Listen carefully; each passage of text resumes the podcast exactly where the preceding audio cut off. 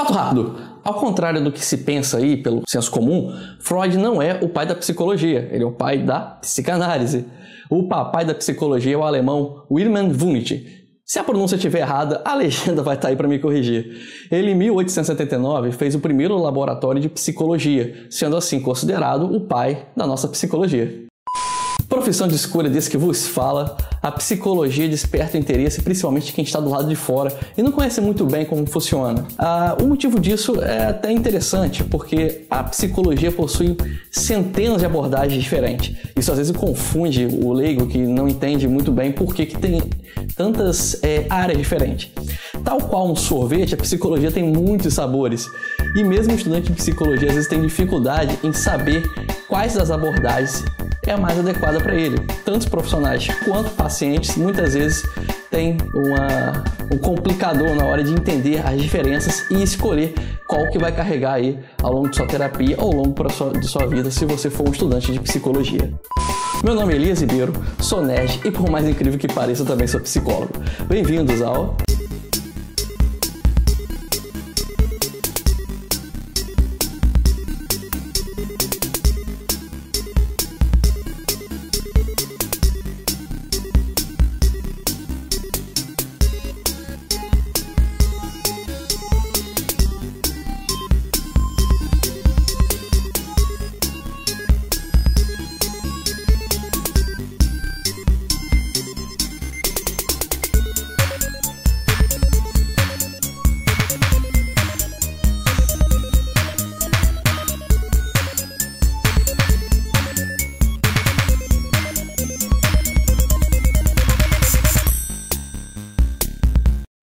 Antes de mais nada, é importante frisar que a minha abordagem de escolha é psicologia analítica, então posso não ter a mesma objetividade que teria um profissional em algumas áreas muito específicas.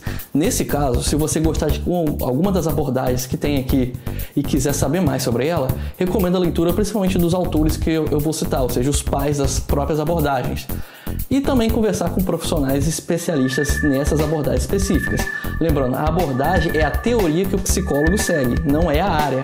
Todo, todo psicólogo pode ser clínico, pode ser de educação, pode ser institucional e assim mesmo seguir é, teorias diferentes. Psicanálise. Essa talvez seja a abordagem mais conhecida, inclusive por leigos. Ela foi fundada por Sigmund Freud e é caracterizada pela liberdade no discurso do paciente. Associação livre, o paciente vai falar livremente sobre os assuntos que vierem à mente e cabe ao terapeuta aí, é, pescar certas questões e angústias que tem ali no discurso do paciente para que ele possa ser tratado dessas questões. É também uma terapia, né, a abordagem ela é marcada pela falta de um prazo, que é muito comum. Você vai notar em várias abordagens clássicas, onde você pode levar algumas sessões de alguns meses é, para poder receber a alta ou até mesmo anos. Não tem um prazo específico. Foi também na psicanálise que foi conceituado o que nós hoje entendemos como inconsciente. Psicologia analítica foi fundada por Carl Gustav Jung, que também já foi considerado o príncipe herdeiro de Freud. É uma psicologia que a princípio pode ser parecida até com a psicanálise para quem olha assim de fora, já que a configuração da sala, vamos dizer, por assim dizer, é, é, muitas vezes é muito parecida. Também né, tem ausência de prazos, pode levar meses ou anos para que o paciente receba alta, mas tem diferenças fundamentais. Enquanto Freud utilizava a associação livre, a terapia fundada por Jung, ela utiliza a imaginação ativa, onde o paciente é, aprende a deixar seu pensamento livre e para isso são utilizados alguns recursos até mesmo artísticos, como a escrita, desenhos, pinturas. Jung é muito popular inclusive na arte terapia por causa dessa característica dele. Uma outra diferença também é a forma como o inconsciente é dividido. Na psicologia analítica também tem um inconsciente pessoal, como teria em Freud, onde fica nossas é, alguns fatos é, pessoais que somos que adquire com nossa experiência é, como indivíduo. Mas para Jung também temos um inconsciente coletivo, que é onde tem algumas características, alguns potenciais que são comuns à experiência humana, os chamados arquétipos. Mas esse assunto é um pouco extenso, não daria para falar aqui nesse vídeo.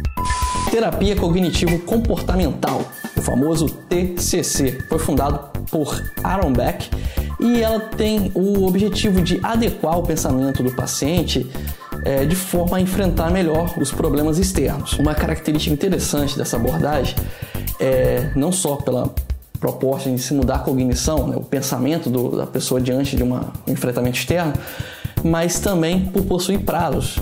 O terapeuta e o paciente acordam, estabelecem metas e prazos para que consigam atingir um objetivo. Ela é um pouco mais objetiva do que as outras abordagens. Ela também é famosa por conseguir é, é, resultados rápidos em situações específicas, tipo fobias. Então é muito adequado, por exemplo, para quem precisa pegar um avião e tem medo de voar, ou precisa ir em um lugar que tem cachorro e tem fobia de cachorro. Esses tipos de é, esses terapeutas são especialistas em tratar fobias, por exemplo. Não é a única coisa que eles fazem. A, a terapia cognitivo-comportamental, na verdade, surgiu para tratar a depressão, mas ficaram famosos mais por essas abordagens. Humanismo é uma teoria da psicologia, uma abordagem fundada pelo psicólogo Carl Rogers. Ela é complexa, ela é extensa e não dá para resumir tudo num vídeo. Na verdade, nenhuma delas dá para resumir, nós estamos consolidando bastante. Mas para facilitar a compreensão dessa abordagem, eu vou usar uma frase do próprio Carl Rogers para simplificar ela. O paradoxo curioso é que quando eu me aceito como eu sou, então eu mudo. É isso é o resumo da psicologia humanista. É, ela é centrada no ser humano e é marcada por sessões não estruturadas. Não há um objetivo pré-estabelecido. É, o, tanto o terapeuta quanto o paciente precisam estar em aceitação. É, para Carl Rogers, é, você se punir, se autocriticar, diminui a motivação. Você primeiro precisa se aceitar para depois de fato mudar. Eu não sei se você ainda consegue fazer o link, mas eu vou te explicar de um jeito que talvez muitos vão entender. Imagine que eu sou um alcoólatra. Eu tenho um problema com álcool e eu preciso me livrar desse vício. Se eu ficar simplesmente me criticando por ser alcoólatra, a motivação cai e eu vou continuar caindo no ciclo do vício. Mas a partir do momento que eu aceito que eu sou um alcoólatra, ou seja, que eu entendo que eu tenho esse problema, então eu consigo dominar ele e superá-lo. Eu sei que você deve estar pensando nesse momento, peraí, eu já vi isso em algum lugar. E é isso mesmo, você já deve ter ouvido aí nos famosos 12 passos. E não é à toa que, essa é, que os 12 passos utilizam essa abordagem.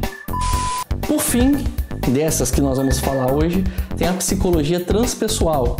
É uma, uma das psicologias mais complexas para se estudar, na minha opinião, pois abraça vários teóricos. Um dos pais dela, um dos pais dela, é Abraham Maslow você deve conhecer aí é, da famosa pirâmide. Ela é complexa demais para a gente resumir aqui, mas entenda que a visão de homem dela, ela acredita que o homem ele é muito mais do que o ego dele, ele é muito mais do que o espaço, o tempo, a matéria, ele transcende a física newtoniana.